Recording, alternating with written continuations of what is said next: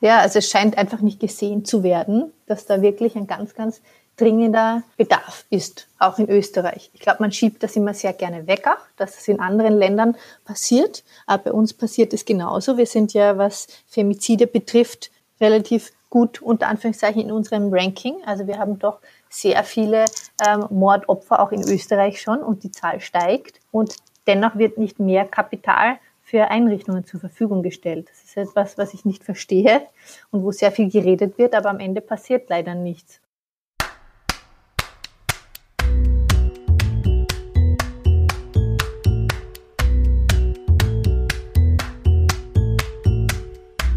Willkommen beim Sozialpod, der Podcast, in dem sich alles um soziale Themen in Österreich dreht.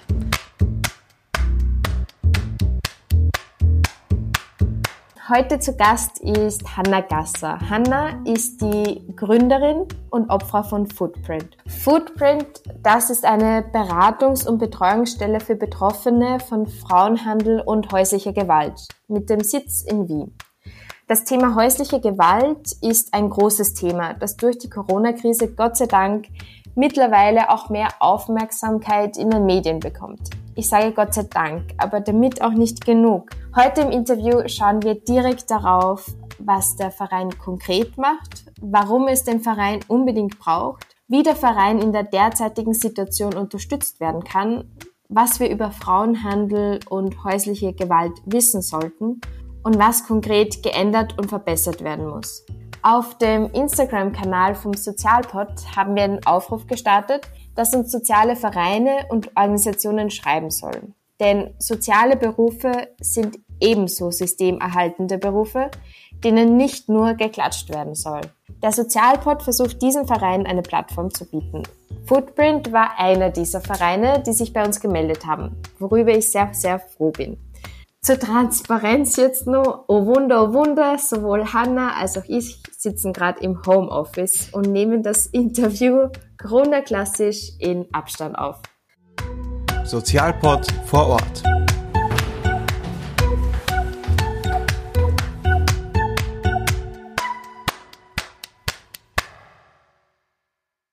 Ja, Hanna, herzlich willkommen beim Sozialpod. Danke. Alles gut bei dir? Ja, alles gut. Ja, wir haben sie ja persönlich ähm, noch nicht getroffen. Deshalb magst du dich vielleicht zu Beginn einfach direkt mal selbst vorstellen. Was ist dir wichtig, dass man über dich weiß und wie bist du auch zu Footprint gekommen? Ja, also wir sind jetzt eigentlich schon im neunten Jahr von Footprint. Also ähm, mein Name ist Hanna. Ich leite eben den Verein Footprint schon seit Anfang an.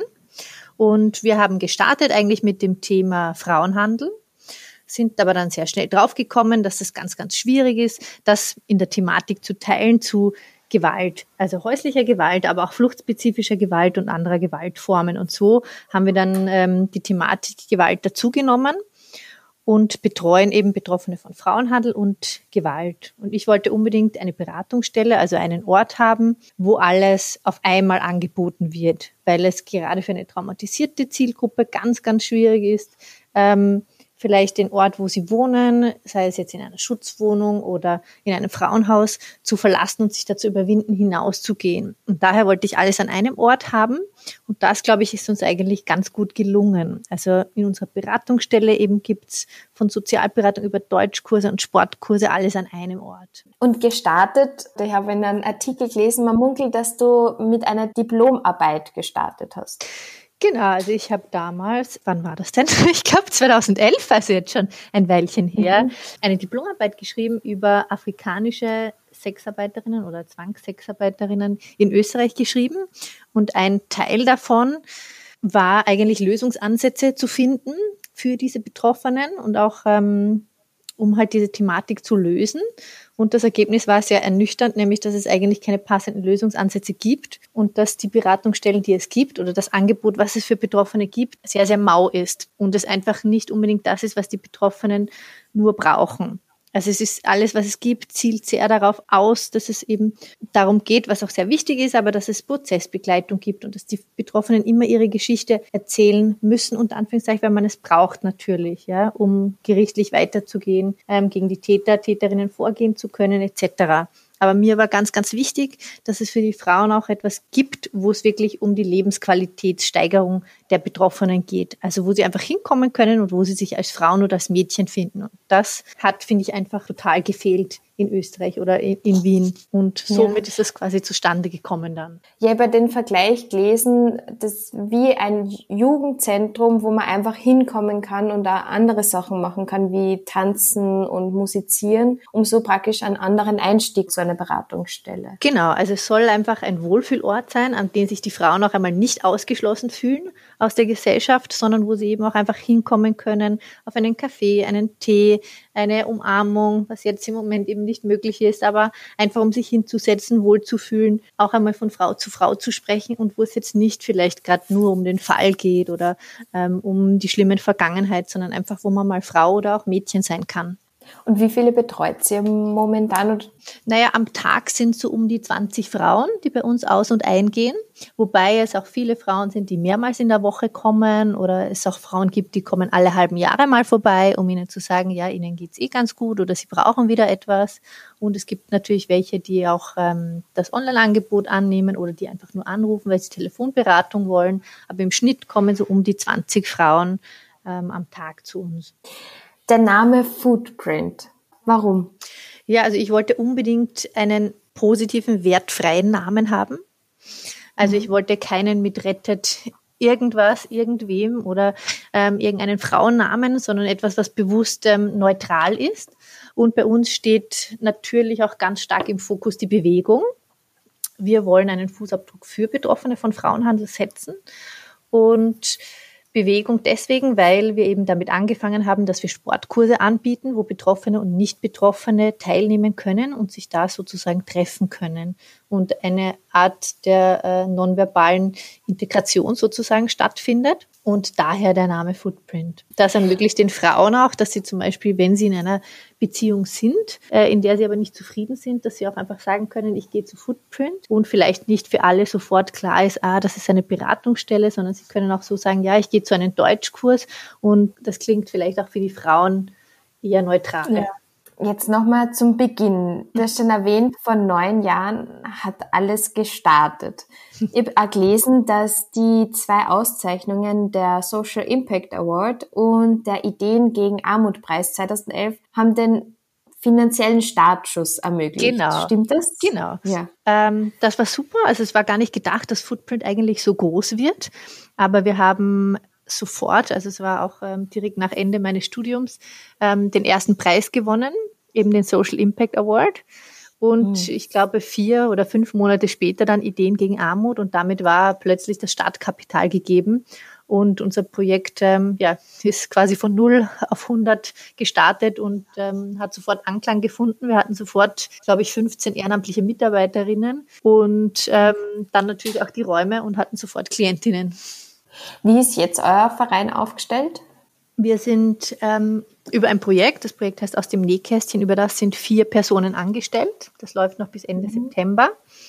Und sonst arbeiten aber alle im Verein ähm, rein ehrenamtlich und wir sind immer so um die 25 Personen, die auch wirklich sehr regelmäßig da sind. Ohne die wäre das gar nicht möglich und kämpfen natürlich immer mit der Finanzierung. Also wir sind ausschließlich über Projekte angestellt und eben die gesamte Vereinsarbeit ist äh, komplett ehrenamtlich.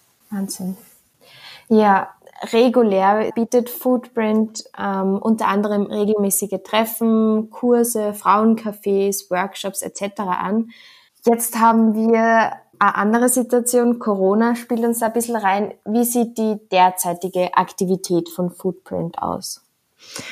Ja, wir mussten durch die Corona-Krise unsere Räumlichkeiten ja leider auch schließen was sehr schade ist, weil es bei uns ja sehr viel darum geht, dass wir eben ein persönlicher, eine persönliche Beratungseinrichtung ist, wo man einfach hinkommen kann, um sich eben persönlich zu begegnen.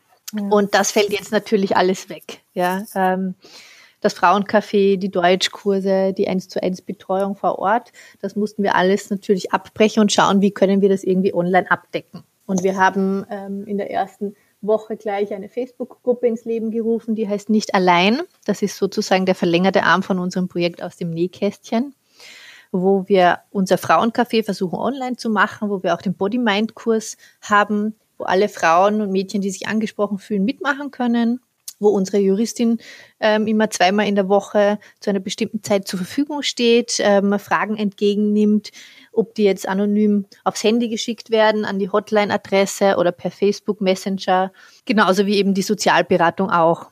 Und Workshops werden wir dort auch anbieten. Und parallel dazu haben wir eine Hotline ins Leben gerufen, die eben vor allem auch ähm, bereits betreute Klientinnen von uns, also aktuelle Klientinnen, betreuen soll und für sie einfach immer zur Verfügung stehen soll. Und die wird auch sehr, sehr gut angenommen. Aber natürlich ist es nicht das Gleiche wie, wie in der Beratungsstelle.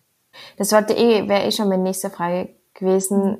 Wird es trotzdem gut angenommen oder wie erwartet bei so einem Online-Angebot oder ja, habt ihr da schon irgendwelche Learnings? Also es wird eigentlich besser angenommen, als ich mir gedacht habe, weil es ja doch eine sehr spezielle Zielgruppe ist, wo einfach nicht alle vielleicht auch einen Online-Zugang haben oder vielen doch die Anonymität sehr, sehr wichtig ist.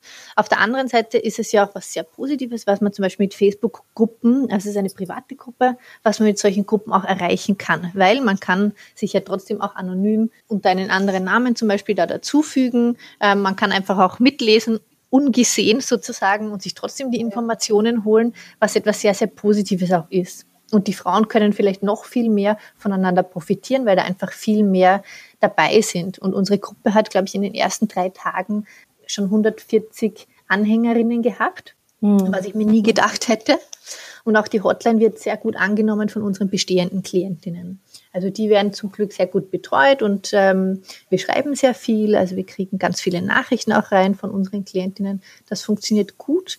Aber auf der anderen Seite schreiben natürlich auch viele Klientinnen, ja, sie vermissen das persönliche Treffen, sie vermissen die anderen Frauen, sie vermissen auch die neue Community. Weil viele von den Frauen, die leben ganz isoliert und haben vielleicht keine größere Familie, keinen Freundeskreis, mit denen sie jetzt ähm, über Zoom oder anderes Video chatten können. Und für die sind wir auch eine Art äh, kleine Familie geworden, zu der sie mhm. einmal, zweimal, dreimal in der Woche kommen. Und das fällt natürlich jetzt weg.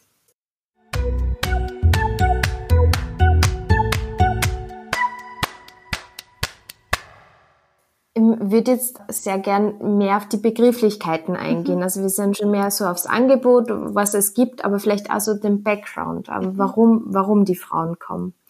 Menschenhandel wird oft auch als moderne Sklaverei bezeichnet und wir haben das auch im Studium gehabt und da habe ich mir gedacht, so Menschenhandel in Österreich, das geht für mich ja irgendwie nicht zusammen. Welche Formen nimmt dieser Menschenhandel an und auch in welcher Beziehung steht Menschenhandel konkret mit Frauenhandel? Ja, also ähm, wir betreuen eben sozusagen nur unter Anführungszeichen Betroffene von Frauenhandel. Also das heißt, wir betreuen nur Mädchen und Frauen. Und die meisten der Frauen und Mädels, die von, von Frauenhandel betroffen sind, das sind ähm, Betroffene von Zwangsprostitution, also Personen oder eben in dem Fall weibliche Personen, die zur Sexarbeit gezwungen werden. Viele von ihnen werden nach Österreich gelockt mit ähm, falschen Versprechungen, falschen Jobversprechungen, aber auch Ausbildungsmöglichkeiten oder ähm, falschen Ausbildungsmöglichkeiten. Und hier wird ihnen dann eröffnet, dass sie ihre Reiseschulden, Reiseschulden unter Anführungszeichen, hier abarbeiten müssen und das können sie nur in der Prostitution machen. Dann haben wir noch Betroffene von Heiratshandel, die aber zurzeit relativ wenige sind bei uns im Verein. Also wir haben mhm. tatsächlich als Hauptgruppe im Moment Betroffene von Zwangsprostitution und sonst natürlich auch noch ähm, Zwangsarbeit. Zum Beispiel Personen, die gezwungen werden, in Restaurants zu arbeiten, nur im Hinterstübchen wohnen, ähm, keinen Lohn bekommen und ähm, ja, dort gegen ihren Willen festgehalten werden. Kannst du da bestimmte Personengruppen oder Ländergruppen, die da sehr eindeutig sind, die immer wieder auftauchen, kann man die herausfiltern? Also bei uns sind es vor allem betroffene Mädchen und Frauen oder ja, junge Frauen eigentlich aus Nigeria, die wir betreuen in Bezug ähm, auf Zwangsprostitution.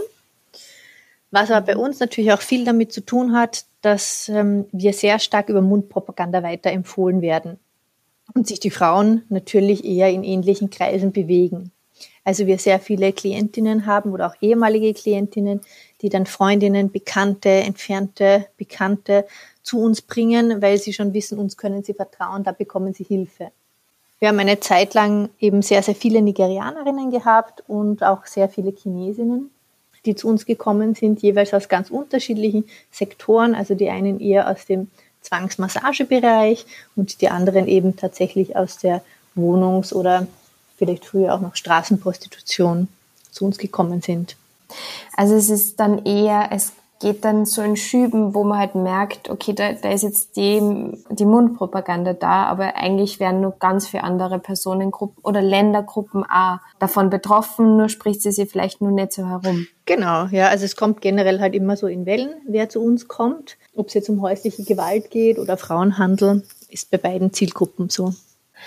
Kannst du uns da mitnehmen? Ähm, also weil, weil es glaube ich trotzdem ein Bereich ist für viele, der einfach schon sehr, schon fern ist, aber trotzdem Realität da in Österreich ist. Wie, wie kann man damit umgehen? Vielleicht kannst du da uns wirklich mitnehmen, eine Frau dockt bei euch an ähm, und ist Betroffene von, von Zwangsprostitution. Also zu uns kann eben generell jeder kommen, ja, auch ohne Termin. Ob das jetzt eine Nachbarin ist, die etwas gehört hat oder eine Freundin und das auch anonym. Also sie müssen sich dann auch nicht quasi dazu verpflichten, dass sie dann immer wieder kommen oder dass sie etwas erzählen, was sie nicht erzählen wollen. Und der erste Kontakt findet sehr oft über das Telefon statt, also dass sie sich anmelden, aber eben auch unangemeldet plötzlich hereinstürmen bei uns.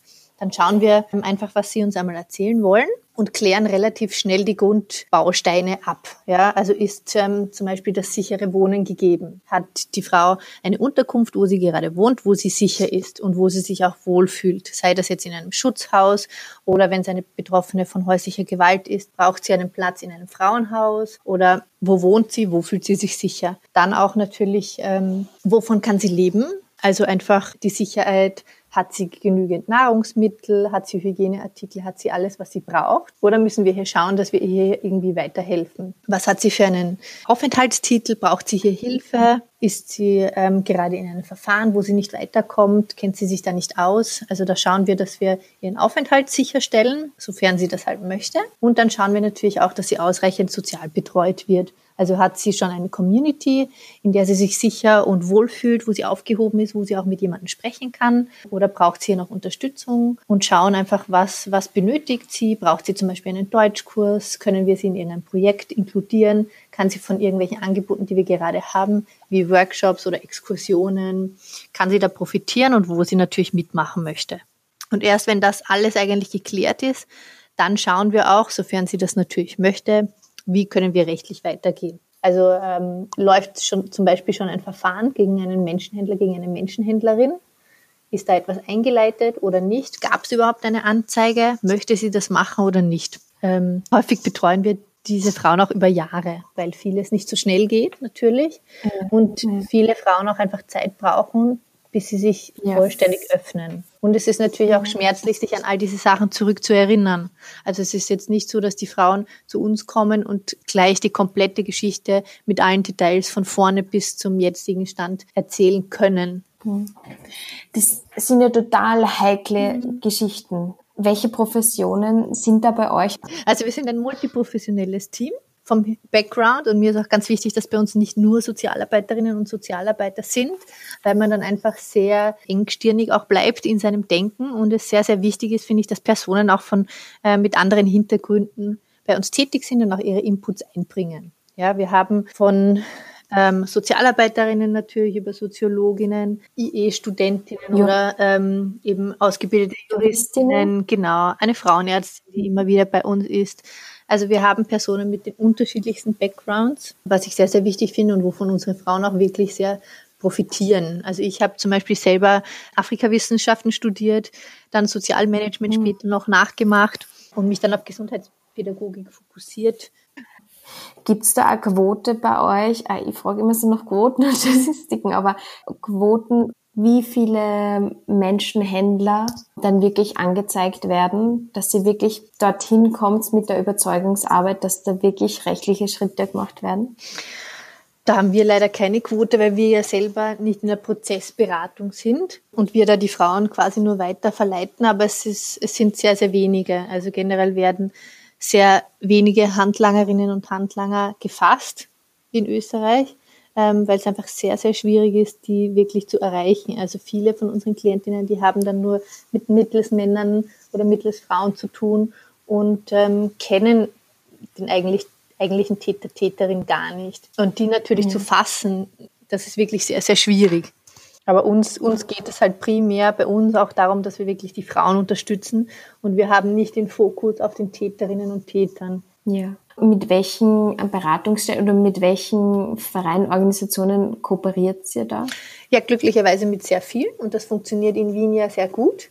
Also wir haben von einzelnen Streetwork-Organisationen wie Herzwerk zum Beispiel, aber auch mit ähm, Schutzwohnungen wie Solvo, die sie anbieten, sehr viel zu tun. Die schicken Frauen zu Frauenhäusern. Genau, Frauenhäusern, wenn es um häusliche Gewalt geht oder auch Mutter-Kind-Heimen und einzelnen Flüchtlingsheimen, Häusern. Ähm, da haben wir sehr, sehr viel zum Glück mit anderen Organisationen zu tun, aber jetzt auch seit einem Jahr mit dem ÖIF, die regelmäßig zu Exkursionen mhm. zu uns kommen.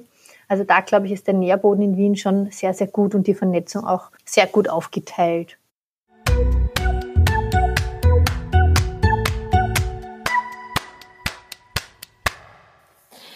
Ich würde jetzt gerne nur auf den zweiten Themenkomplex eingehen, neben dem Frauenhandel auch das Thema häusliche Gewalt, das ja ein großes Thema spielt. Im Gegensatz zur populären Meinung findet Gewalt tatsächlich zumeist bei Menschen im Naheverhältnis statt. Es ist nach wie vor ein Tabuthema, jedoch habe ich das Gefühl, wie ich vorher schon erwähnt habe, dass es diskutierbarer wird. Hast du da ähnliche Wahrnehmung? Ja, also das ist ähm, etwas Positives, wenn man das so sagen darf, in, in Zeiten des Covid-19, dass es plötzlich Thema wird, auch öffentliches Thema wird, dass viel mehr über das Thema häusliche Gewalt berichtet wird, was ich sehr positiv finde, weil es einfach wirklich dringend notwendig ist, obwohl es absolut kein Corona-Problem ist, vor dem wir hier stehen, wie es sehr oft betitelt wird, sondern eine Problematik, mit der wir einfach immer zu tun haben. Jetzt gerade ist sie nur mehr publik und natürlicher durch diese Quarantänezeit oder Ausgangssperren oder einfach mehr Indoor-Zeit ballt sich das Thema natürlich noch viel mehr ja, und bietet viel mehr Nährboden für die Thematik häusliche Gewalt. Dennoch ist es kein Corona-Thema. Welche Veränderung bemerkst du an dem Thema von Woche 1 im Lockdown und jetzt mittlerweile der sechsten Woche Lockdown?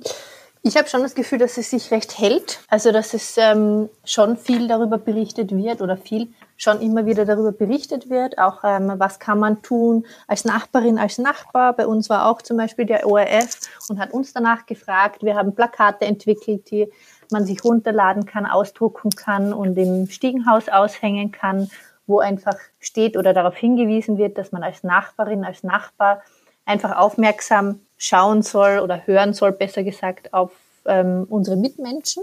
Also was tut sich in der Nachbarswohnung? Ähm, kommt es da zu einem lauten Pumpern? Kommt es da vielleicht zu Streitereien, die ich mitbekomme? Und wie handle ich dann traue ich mir das selber zu mhm. oder rufe ich bei einer Helpline an oder wenn es wirklich zu heftig wird, dann sofort die Polizei einschalten. Ja. Und merkt ihr Veränderung direkt bei den Gesprächen mit den Frauen und auch in den Facebook-Gruppen, dass da ja Veränderung von Woche 1 zu Woche 6? Bei den Betroffenen direkt das, meinst du? Genau, bei den Betroffenen direkt. Ja, kann ich schwer sagen, weil wir eben ganz viel Kontakt haben jetzt mit Klientinnen, die wir schon lange betreuen und da sind sehr viele mhm. zum Glück gerade nicht mehr im, in der Gefahrensituation. Also die sind jetzt ja. in keiner aktuellen Gefahrensituation zu Hause. Oft nicht genau, mehr. Genau, nicht mehr oder sie sind bereits im Frauenhaus. Ja. Aber viele, die halt immer mal wieder angerufen haben, nur so kurz und ähm, wo wir schon leider schon wissen, dass sie noch mit gewalttätigen Ehemännern in der Wohnung sitzen oder jetzt auskommen müssen, die haben natürlich jetzt keinen Kontakt zu uns. Und ähm, da kommt mhm. sehr, sehr wenig zurück. Und das verändert sich aber leider auch nicht in, von Woche 1 bis Woche 6. Ja. ja. Die Dunkelziffer für den Bereich der privaten, familiären Gewalt ist ja, denke ich, nach wie vor sehr hoch. Gibt's da, gibt's da Strategien, direkt diese Dunkelziffer ernsthaft zu minimieren? Kannst du das der Praxis erzählen? Also ich denke, dass generell von Grund auf einfach gearbeitet werden müsste. Also das Thema muss unbedingt in die Schulbildung mit hinein, damit alle Kinder und Jugendliche einfach sensibilisiert werden für das Thema familiäre Gewalt, dass ich hier von Grund auf etwas ändern kann, dass die schon mit einem anderen Gedanken gut aufwachsen und auch äh, mit einer Handlungsfähigkeit ausgestattet werden. Wir haben jetzt gerade ein Projekt am Start, das nennt sich District Heroes und das wollen wir ab Herbst umsetzen, wo es eben genau darum geht, dass Jugendliche und Kinder zu Multiplikatoren werden für diese Thematik und dass sich hier einfach von Anfang an etwas ändert. Also, dass jedes Kind, jeder Jugendlicher in Österreich weiß, wo geht er hin, wenn er Gewalt mitbekommt, was ist in Ordnung, was zu Hause passiert oder auch in der Nachbarswohnung und was ist nicht in Ordnung. Was ist in Ordnung, was es auf der Straße mitbekommt, was nicht, wo muss ich einschreiten und wo kann ich hingehen, wenn ich Hilfe brauche oder jemanden Hilfe geben möchte. Und ich glaube, das ist ein ganz, ganz großes Thema, das wirklich gesehen werden sollte und wo sich wirklich etwas ändern sollte, damit sich das grundlegend ändert. Und natürlich auch die Beratungsstellen. Die werden einfach staatlich sehr, sehr wenig unterstützt. Also wir haben auch unsere gesamten Overhead-Kosten, die werden nicht gefördert. Wir sind auch jetzt von Spenden abhängig und das darf einfach nicht sein. Ich könnte locker drei oder vier Sozialarbeiterinnen einstellen, die sich um Betroffene kümmern. Aber wir haben die finanziellen Ressourcen einfach nicht dafür. Also Betroffene gehören viel besser und viel, viel flächendeckender betreut. Und das gehört einfach finanziell auch staatlich unterstützt. Woran scheitert es da? Also ich, ich, ich denke mal, dass in den Medien gerade so intensiv ein Thema ist und auch mit der Frauenministerin auch in, in Interviews eingeladen ist, ähm, angesprochen wird. Woran liegt es, dass da trotzdem budgetär so zur Mangelware ist? Ja, also es scheint einfach nicht gesehen zu werden, dass da wirklich ein ganz, ganz dringender Bedarf ist, auch in Österreich. Ich glaube, man schiebt das immer sehr gerne weg, auch, dass es in anderen Ländern passiert. Aber bei uns passiert es genauso. Wir sind ja, was Femizide betrifft, relativ gut unter Anführungszeichen in unserem Ranking. Also wir haben doch sehr viele ähm, Mordopfer auch in Österreich schon und die Zahl steigt. Und dennoch wird nicht mehr Kapital für Einrichtungen zur Verfügung gestellt. Das ist etwas, was ich nicht verstehe und wo sehr viel geredet wird, aber am Ende passiert leider nichts. Und ich kenne genug Beratungsstellen, die diesen Frauen helfen würden, aber es an der Finanzierung scheitert oder fehlt. Wirst du da zuversichtlicher jetzt, ähm, dass die Corona-Krise äh, Chancen bietet, auch für euch als Verein und auch für eure Arbeit, ähm, als feministische Arbeit, die ihr seht? Ja, also ich, ich, ich glaube schon, weil das Thema einfach jetzt zwangsweise mehr publik ist als es vielleicht vorher war. Also jetzt wirklich vielseitig auch darüber berichtet wurde und hoffentlich auch weiter wird. Und viele Organisationen jetzt natürlich auch ausweichen mussten darauf, dass sie ähm, irgendwie eine hohe Priorität auf die Online-Arbeit legen und somit vielleicht noch auch noch ein bisschen mehr gesehen werden. Also das ist schon, glaube ich, auch etwas Positives, ja, dass das Thema einfach mehr ins Licht rückt und dadurch vielleicht noch mehr gesehen wird, ja, es ist Zeit hier wirklich zu handeln, damit wir auf den Alltag vorbereitet sind, nicht nur auf die Corona-Krisen, sondern dass wir hier wirklich etwas verändern. Also das ist schon meine Hoffnung, dass sich hier wirklich etwas tut. Ob das jetzt wirklich der ja. Fall ist danach, kann ich leider nicht sagen. Aber auch im Sozialbereich ja. eben ist der Zusammenhang halt sehr groß zwischen den eigenen Organisationen, ähm, dass wir uns regelmäßig hören, wie geht es euch, was tut sich, wer arbeitet wie, wie können wir die Klientinnen gut betreuen. Also das, ähm, das finde ich, da hat man noch einmal mehr den Zusammenhalt einfach gesehen die Vernetzung. Genau. Es sind auch die Personen, die jetzt eben im Homeoffice sitzen oder auch in den Beratungsstellen und die nicht ihren Urlaub aufbrauchen, weil sie das halt müssen oder in Zeitausgleich gehen, sondern die wirklich sehr, sehr viel von zu Hause auch arbeiten. Das finde ich schon auch etwas, ähm, ja, dass die sehr, sehr viel Arbeit leisten jetzt NGOs in dieser Zeit. Wie ist denn euer Verein unter der Corona-Einschränkung eingeschränkt? Wie geht's euch konkret als Verein und welche Maßnahmen treffen wir euch? Ja, also wir ist Kurzarbeit auch ein Thema oder? Nein, also wir haben uns bewusst dagegen entschieden, auch einfach weil wir unsere kompletten Stunden leisten und wir eigentlich jetzt teilweise mehr zu tun haben als vorher, weil vieles auch online länger braucht einfach oder man für einen längeren Zeitraum zur Verfügung steht. Und bei uns sind alle, ob ehrenamtlich oder angestellt, im Homeoffice, alle sind aktiv es ist eigentlich keine einzige abgesprungen und hat gesagt, nein, ähm, nur weil sie jetzt nicht ins Büro kommen kann, arbeitet sie nicht, was ich ähm, wirklich sehr, sehr toll finde und auch nicht für selbstverständlich halte. Und so arbeiten wir jetzt eben alle online. Um mehr denn je. Genau, mehr denn je. Aber ja, es hat sich natürlich für uns geändert, dass eben einfach die Beratungsstelle zu ist. Aber wir wollen ähm, versuchen, je nachdem, wie sich das ändert, dass wir dann möglichst schnell mit geänderten Bürozeiten wieder öffnen und das natürlich auch Corona-mäßig anpassen, wie viele Personen hinein dürfen. Wir haben zum Glück recht große Räumlichkeiten, dass wir das gut aufteilen können, aber wollen natürlich schauen, dass wir das möglichst bald wieder öffnen. Ja, da sind wir zuversichtlich. Ja. Ähm, Hanna, was wünschst du dir als Gründerin von Footprint erstmal für dieses Jahr in Bezug auf Footprint?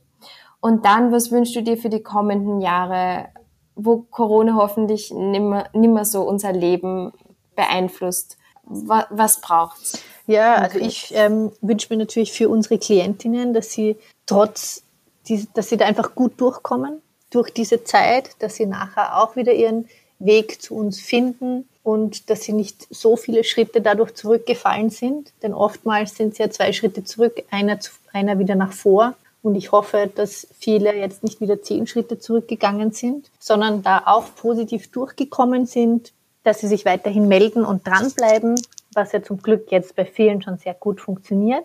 Und auch einfach, dass wir nachher unsere ganzen Angebote wieder in der vollen Breite für die Frauen zur Verfügung stellen können. Also, dass sie einfach wie gewohnt auch wieder kommen können zu den geliebten Frauencafés und zu den Kursen und einfach zu Gesprächen. Und natürlich für uns als Beratungsstelle, dass die Beratungsstelle auch ihre Förderung findet in der vollen Ausfaltung. Also, dass wir alles kostenlos für die Frauen weiterhin anbieten können und natürlich, dass wir noch mehr Beraterinnen einstellen können, damit wir den Frauen einfach alles bieten können, was sie wirklich brauchen an Hilfsmöglichkeiten. Was wäre deine Wunschfinanzierung? Meine Wunschfinanzierung wäre, ähm, dass der Verein einmal grundfinanziert ist, also dass die Basisarbeit ganz einfach gefördert wird, dass wir nicht jeden Monat schauen müssen, was können wir für eine Charity-Veranstaltung machen, dass wir unsere Overhead-Kosten wie Miete, Versicherung, dass wir das alles zahlen können. Also das wäre einmal ja, der wichtigste erste Schritt, dass die Grundfinanzierung, die Homebase sozusagen des Vereins, dass die da ist und dass es auch gesehen wird als etwas, was wirklich wichtig ist und das ähm, gefördert und unterstützt gehört und diese Frauen wirklich die Hilfe bekommen, die sie brauchen. Wie kann diese Grundfinanzierung funktionieren? Ja, also wir sind spendenabhängig. Ohne Spenden geht es leider gar nicht und damit kommen wir jetzt ähm, so halb durch. Aber es fehlt eben noch einiges, dass sich tatsächlich die monatliche Grundfinanzierung gut ausgeht dass da einfach diese Stabilität da ist, wie du sagst, nicht jeden Monat irgendwie wieder zu bangen. Es geht tatsächlich um die Grundfinanzierung, ja, jeden Monat, dass man sich ähm, überlegen muss, können wir die Miete noch zahlen, können wir die Beratungsstelle halten, können wir alle Angebote für die Frauen kostenlos machen. Und da spreche ich noch gar nicht von Anstellungen, sondern rein von den Overhead-Kosten, dass die Beratungsstelle in der Form existieren kann. Und wir haben jetzt eine sehr, sehr schöne Beratungsstelle, schöne, wunderschöne Räumlichkeiten mitten im sechsten Bezirk. Also sind sehr gut erreichbar für die Frauen und auch gut aufgeteilt. Also das ist mir ein riesiges Anliegen, dass wir diese Beratungsstelle halten können. Also, was kannst du jetzt Menschen raten, die da gerade zuhachen, die nicht konkret von diesem Thema betroffen sind, aber auch nicht untätig in der Home-Quarantäne da sitzen wollen und nur den Podcast lauschen? was, was können die Menschen, die sich das jetzt gerade denken, was können die tun?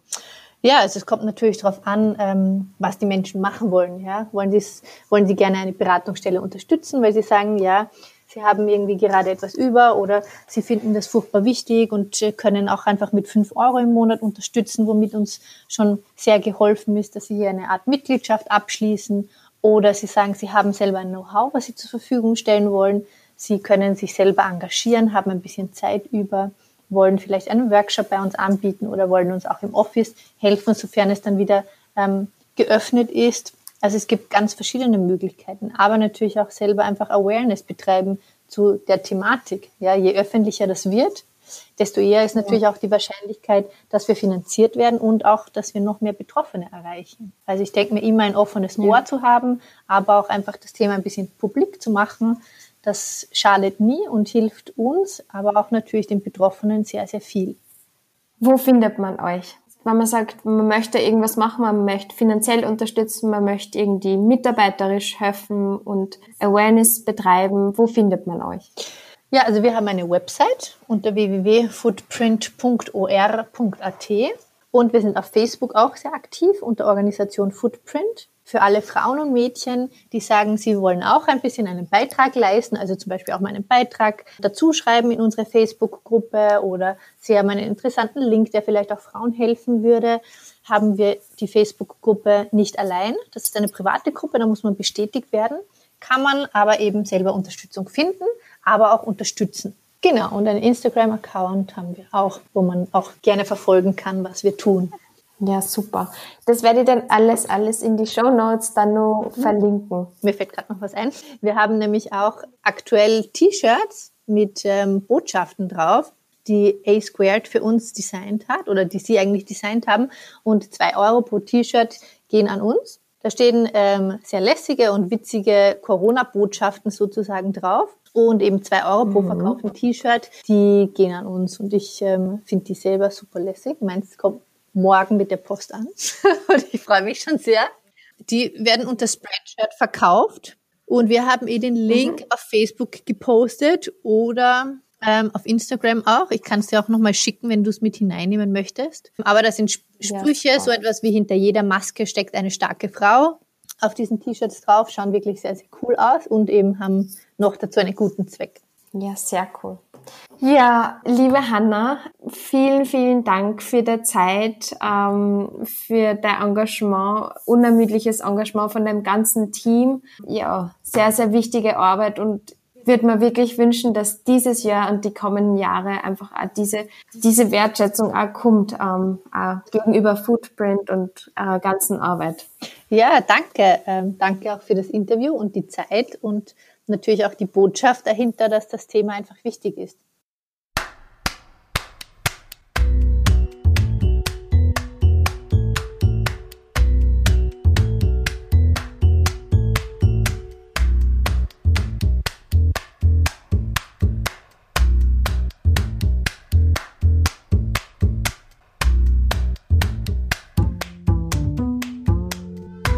Sozialpod vor Ort.